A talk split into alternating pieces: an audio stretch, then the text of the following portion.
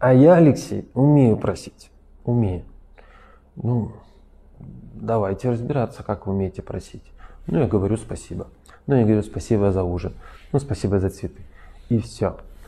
К сожалению, дорогие женщины, это не женская благодарность, это мужская. Как это понять?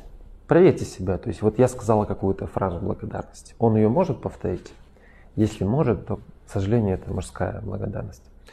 Если не может, а не может почему? Потому что женская благодарность, она отличается эмоциональностью. То есть задача говорить, как я себя чувствую, что я теперь испытываю.